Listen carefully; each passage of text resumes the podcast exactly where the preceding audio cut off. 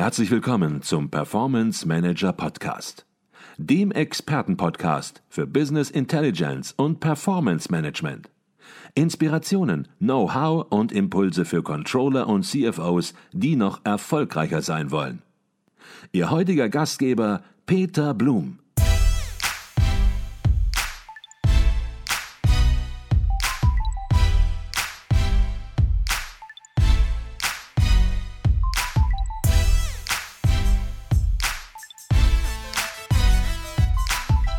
Manchmal kann man sie sich ja anhören, zum Beispiel in dem Falle, den wir am Anfang besprochen haben, bei Chesley Sullenberger.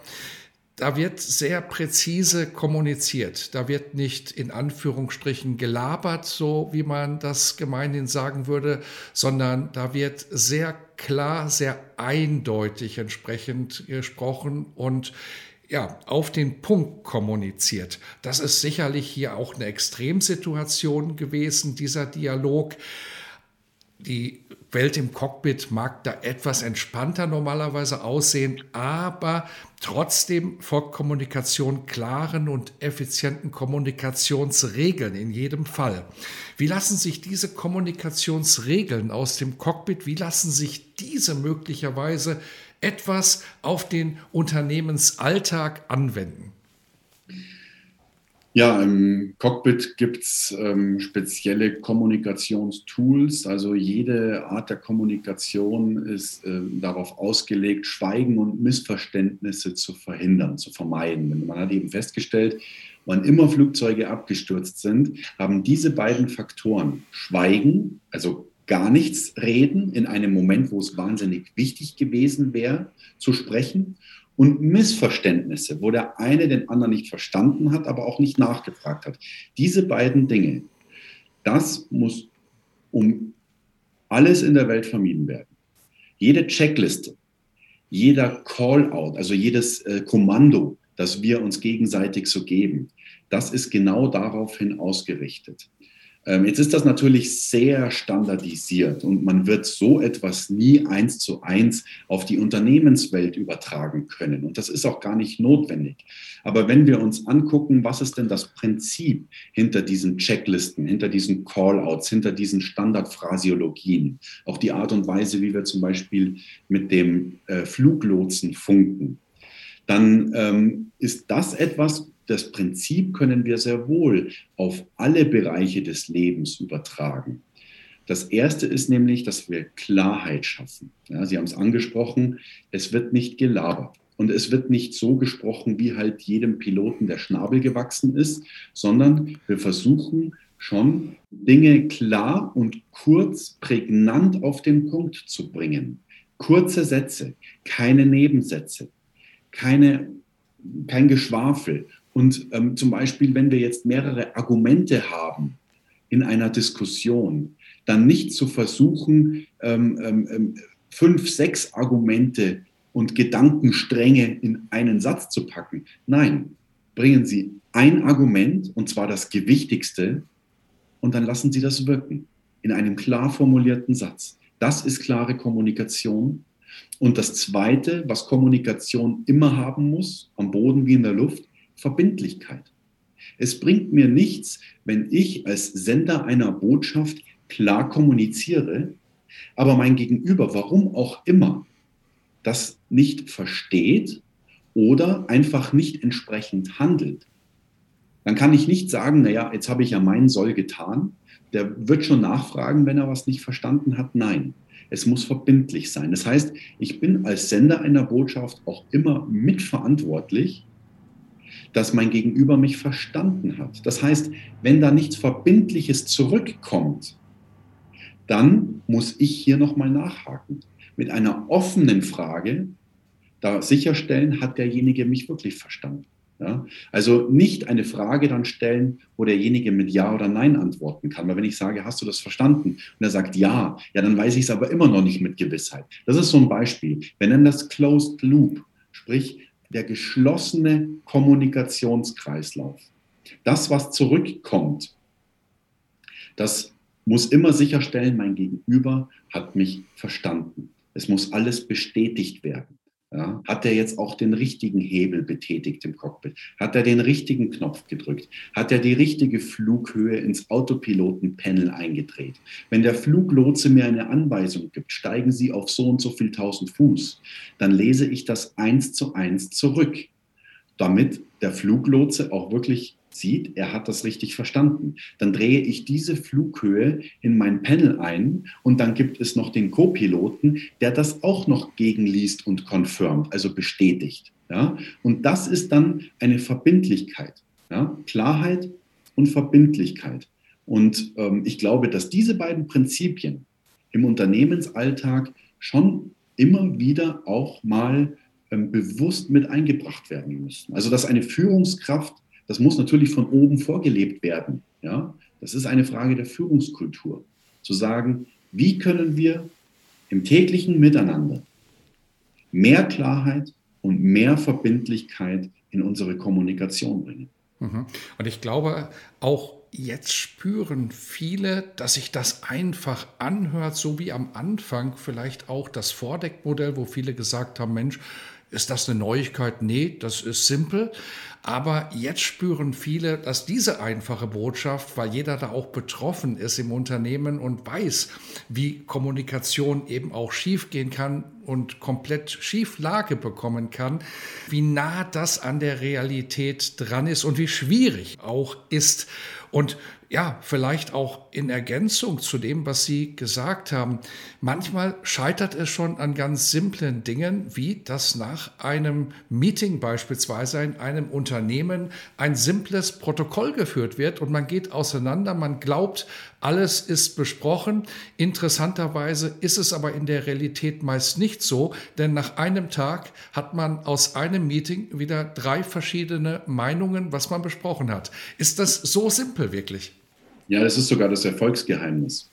Simple, also Einfachheit ist das Erfolgsgeheimnis, warum diese Strategien im Alltag, in der gelebten Praxis auch tatsächlich funktionieren. Stellen Sie sich eine schwierige Situation an Bord vor. Ähm, da wird alles Mögliche ausgeschüttet in unserem Gehirn. Ähm, wir stehen unter Stress. Da sind Sie gar nicht in der Lage, irgendein hochkomplexes Modell anzuwenden, sondern da brauchen Sie ein maximal einfaches Tool, sowas wie Vordeck oder dieses Closed Loop, damit sie das auch wirklich zur Anwendung bringen. Und ähm, jeder, der sich mit dem Vordeck-Modell vielleicht jetzt auch nach unserem Interview noch mal ein bisschen intensiver beschäftigt, befasst, ähm, der wird auch merken, Mensch, Vordeck ist eigentlich das perfekte Tool für ein Meeting. Sie hatten ein Meeting angesprochen, da gehen die Leute danach auseinander und jeder sagt, ja, ich dachte, du machst es. Ja? Wenn Sie Vordeck als Kommunikationsleitfaden für Ihr nächstes Meeting hernehmen, dann werden Sie feststellen, es wird nicht nur wesentlich kürzer dauern, sondern ich habe auch die Leute wirklich an Bord. Jeder sagt in zwei, drei Sätzen, kurz und knapp, warum sitzen wir heute hier? Was sind die Facts? Und ganz zum Schluss, wenn jeder der Reihe durch ist, dann spricht erst die Führungskraft. Ja? Dann kommt Options. Wo seht ihr jetzt die Möglichkeiten, die Optionen? Ganz zum Schluss dieser Runde spricht die Führungskraft. Und so gehen wir ein Meeting Schritt für Schritt durch. Und am Ende steht nicht nur eine klare Entscheidung, sondern mit Execution haben wir im Team auch ganz klar Verbindlichkeiten geschaffen. Wir haben definiert, wer im Team setzt was, wann um. Das ist Verbindlichkeit. Und dann haben wir am Ende etwas, wo wir sagen, da kann sich keiner mehr rausreden. Und wir haben als Team eine Entscheidung getroffen. Das heißt, dieses, dieses Stück Eigeninitiative, was wir ja wirklich brauchen, das werden wir nur einfordern können, wenn wir den Menschen in unserem Team auch ähm, ähm die Verantwortung übergeben. Wenn sie sagen, ich vertraue dir, du hast die Verantwortung, das jetzt in die Tat umzusetzen, dann klappt es auch mit der Eigenverantwortung. Mhm. Jetzt haben Sie das Wort Team sehr oft in den Mund genommen im letzten Satz. Und ja, ein Team gibt es in Unternehmen, aber ein Team gibt es sicherlich auch ja, an Bord eines Flugzeugs. Und ja, wie entscheidend ein Team sein kann, ja, auch das hat sich am Hudson River sozusagen herausgestellt, denn häufig ist es so, dass gesagt wird, Mensch, da vorne sind die wichtigen Leute im Cockpit und die da hinten, die teilen die Brötchen aus. Genau das ist es eben nicht, denn dort ist sehr, sehr klar geworden, dass es hier um ein ganzes Team geht, eine Besatzung nicht nur aus Piloten besteht und sicherlich sozusagen die Sache möglicherweise nicht so glimpflich ausgegangen wäre, wenn hier nicht das ganze Team so hervorragend zusammengearbeitet hätte. Was macht Teamwork an Bord eines Flugzeugs aus und wie kann man das übertragen auf Unternehmen? Ja, der Sally hat es äh, in einem Interview dann auch, glaube ich, ganz gut gesagt, weil in der Öffentlichkeit war tatsächlich bei dieser Berichterstattung, konnte man schon denken, okay, das war eine One-Man-Show. Der Mann ist der Held, der Mann ist im Hudson gelandet, er hat die Entscheidung getroffen, er ist als letzter von Bord gegangen und er hat immer wieder betont, Leute, es war tatsächlich ganz anders. Ähm, ohne mein Team hätte ich das hier überhaupt nie machen können. Ich konnte mich nur auf meinen Part in dieser ganzen Sache konzentrieren voll fokussieren, weil ich wusste, jeder in meinem Team macht seine Rolle, übernimmt da die Verantwortung, ist gut in dem, was er oder sie da macht und ich konnte mich voll auf das Team verlassen. Und der Sally hätte die schönste Notwasserung seines Lebens machen können, wenn da hinten eine Massenpanik ausgebrochen wäre. Wenn das mit der Evakuierung, den Flugbegleitern, wenn das nicht funktioniert hätte, dann hätte es viele Tote und Verletzte gegeben. Wenn nicht die Einsatzkräfte am Boden, die Menschen auf den Tragflächen, die haben sich da gerettet, es war ja eiskaltes Wasser, die wären innerhalb von Minuten erfroren.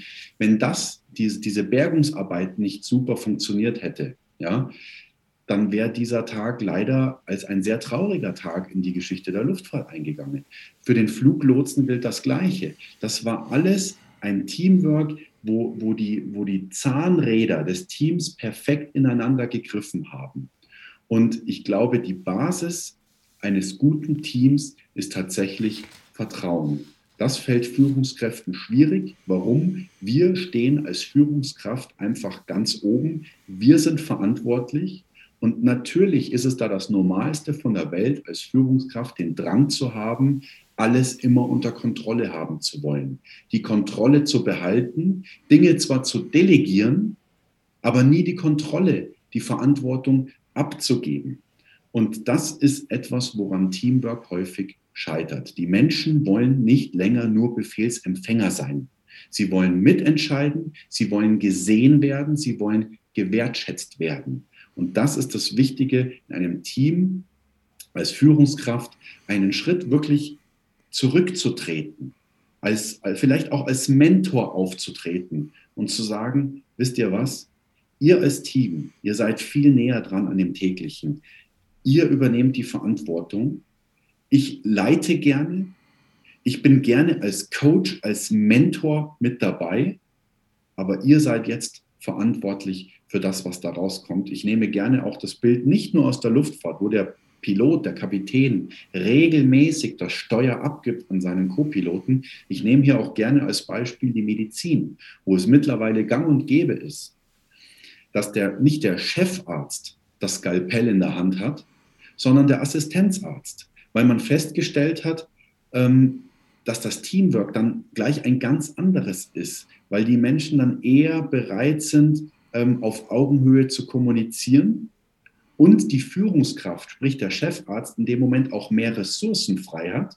Ja, der kann das große Ganze überblicken und kann dann, wenn es nötig ist, seinen Input dazu beisteuern. Aber es ist nicht notwendig, um seiner Verantwortung gerecht zu werden als Führungskraft, dass man immer selber das Steuer in der Hand hat. Mhm.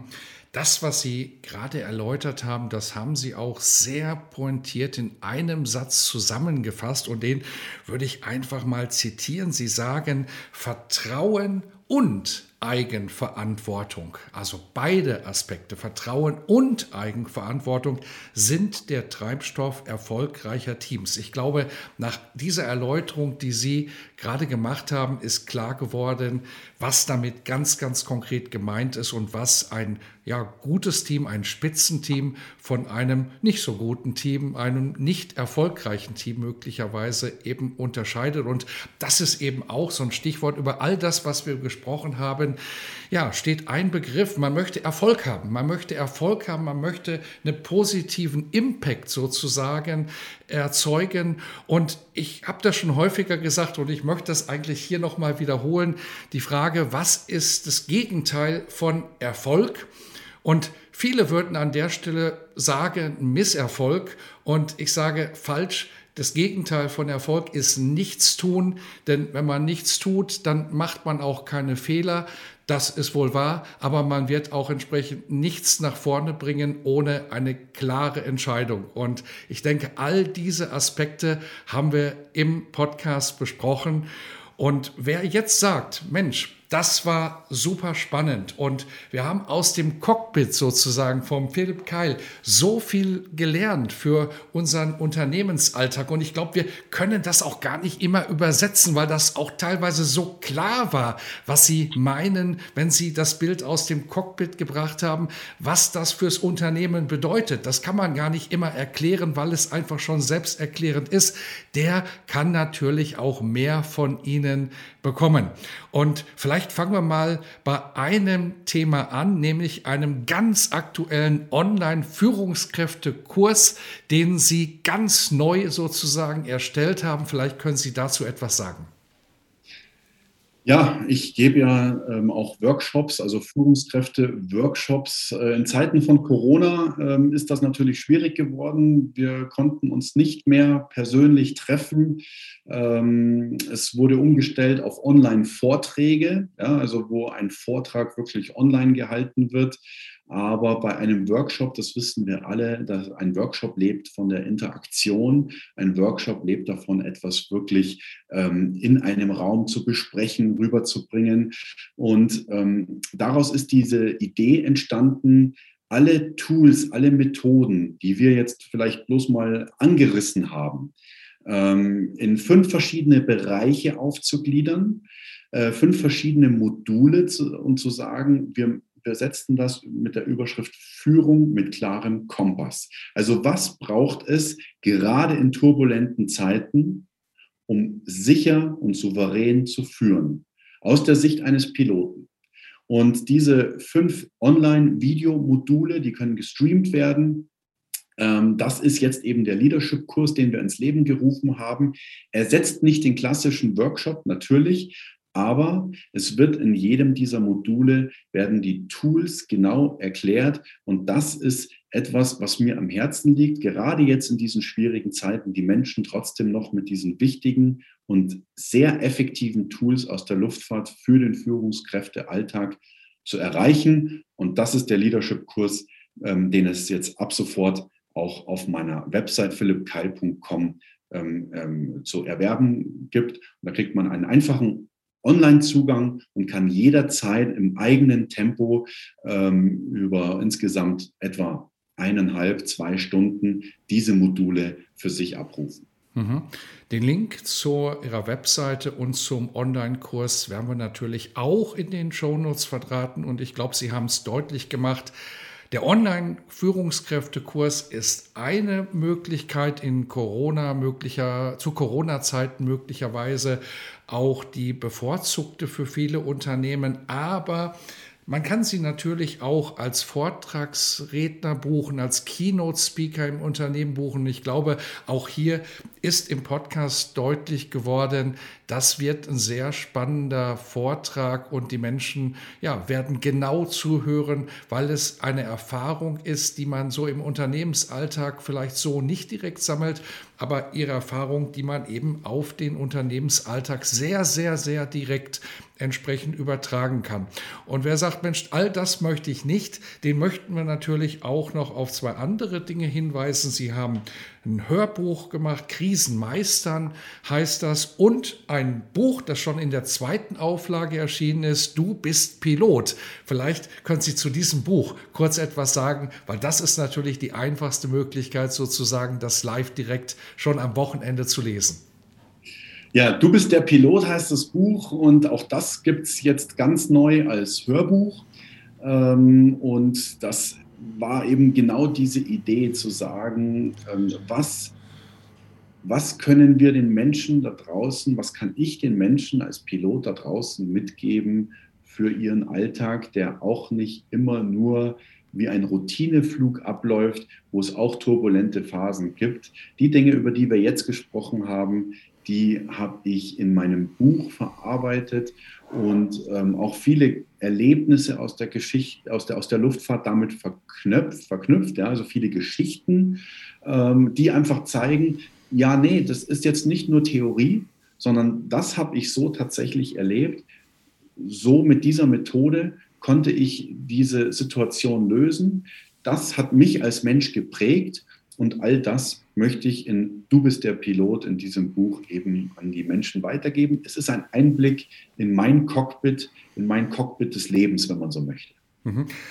Und einen weiteren Einblick, den würde ich mit der letzten Frage sozusagen jetzt noch erfragen, nämlich auch Sie lesen Bücher, Sie schauen sich Dinge an und gibt es da etwas, wo Sie sagen, Mensch, das hat mich in der letzten Zeit inspiriert, da habe ich was mitgenommen und darüber würde ich vielleicht hier kurz noch sprechen, das mitgeben, weil das könnte auch für andere interessant sein? ja, ein Buch, das mir sehr viel Spaß und Inspiration geschenkt hat. Das ähm, ist ähm, das Buch Die Macht der Gewohnheit von Charles Duhigg. Warum wir tun, was wir tun. Ich fand das deswegen sehr spannend, weil es sich mit Routinen beschäftigt, mit Mustern, mit eingefahrenen Mustern, mit Gewohnheiten, die ja ausdrücklich etwas Positives sind.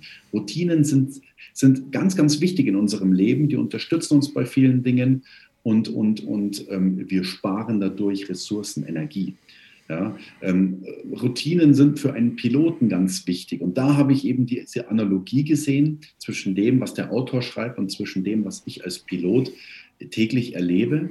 Ähm, und wenn wir einmal verstehen, wie funktionieren unsere Routinen, wie bilden sich Routinen aus und dann auch die ein oder andere Routine, die vielleicht nicht mehr zielführend ist, erkennen und hinterfragen, dann gelingt es uns tatsächlich, jeden Tag vielleicht ein Stück weit besser zu werden, indem wir Routinen hinterfragen, indem wir Routinen anpassen. Das ist das Thema Change Management, Umgang mit Veränderung. Es passiert so viel im Moment da draußen. Ja? Veränderung ist allgegenwärtig für jeden Einzelnen von uns, als Privatmensch, aber auch natürlich im Beruf. Das bedeutet, Routinen sind auf der einen Seite sehr wichtig. Es geht aber auch darum, schnell zu reagieren, Routinen zu hinterfragen und Dinge zu ändern. Und mit diesem Ansatz den der Autor da beschreibt, mit dem konnte ich mich sehr gut identifizieren und habe auch für mich viel, viel Inspiration gewonnen. Und deswegen kann ich dieses Buch jeder Führungskraft oder überhaupt jedem Menschen da draußen äh, sehr empfehlen. Mhm. Ich glaube, ein besseres Schlusswort kann man gar nicht sprechen. Das war der Pilot Philipp Keil. Wir haben ja ganz praxisnah sozusagen live aus dem Cockpit einige Erfahrungen mitgenommen und die auch ganz konkret auf die Unternehmenswelt übertragen. Man spürt, wenn Sie sprechen, da steckt noch so viel mehr dahinter. Wir könnten uns noch zwei, drei, vier weitere Stunden unterhalten. Der Podcast ist schon lang genug geworden. Herzlichen Dank für diesen hochinteressanten Einblick in Ihre Welt. Sehr, sehr gerne. Vielen Dank für die Einladung.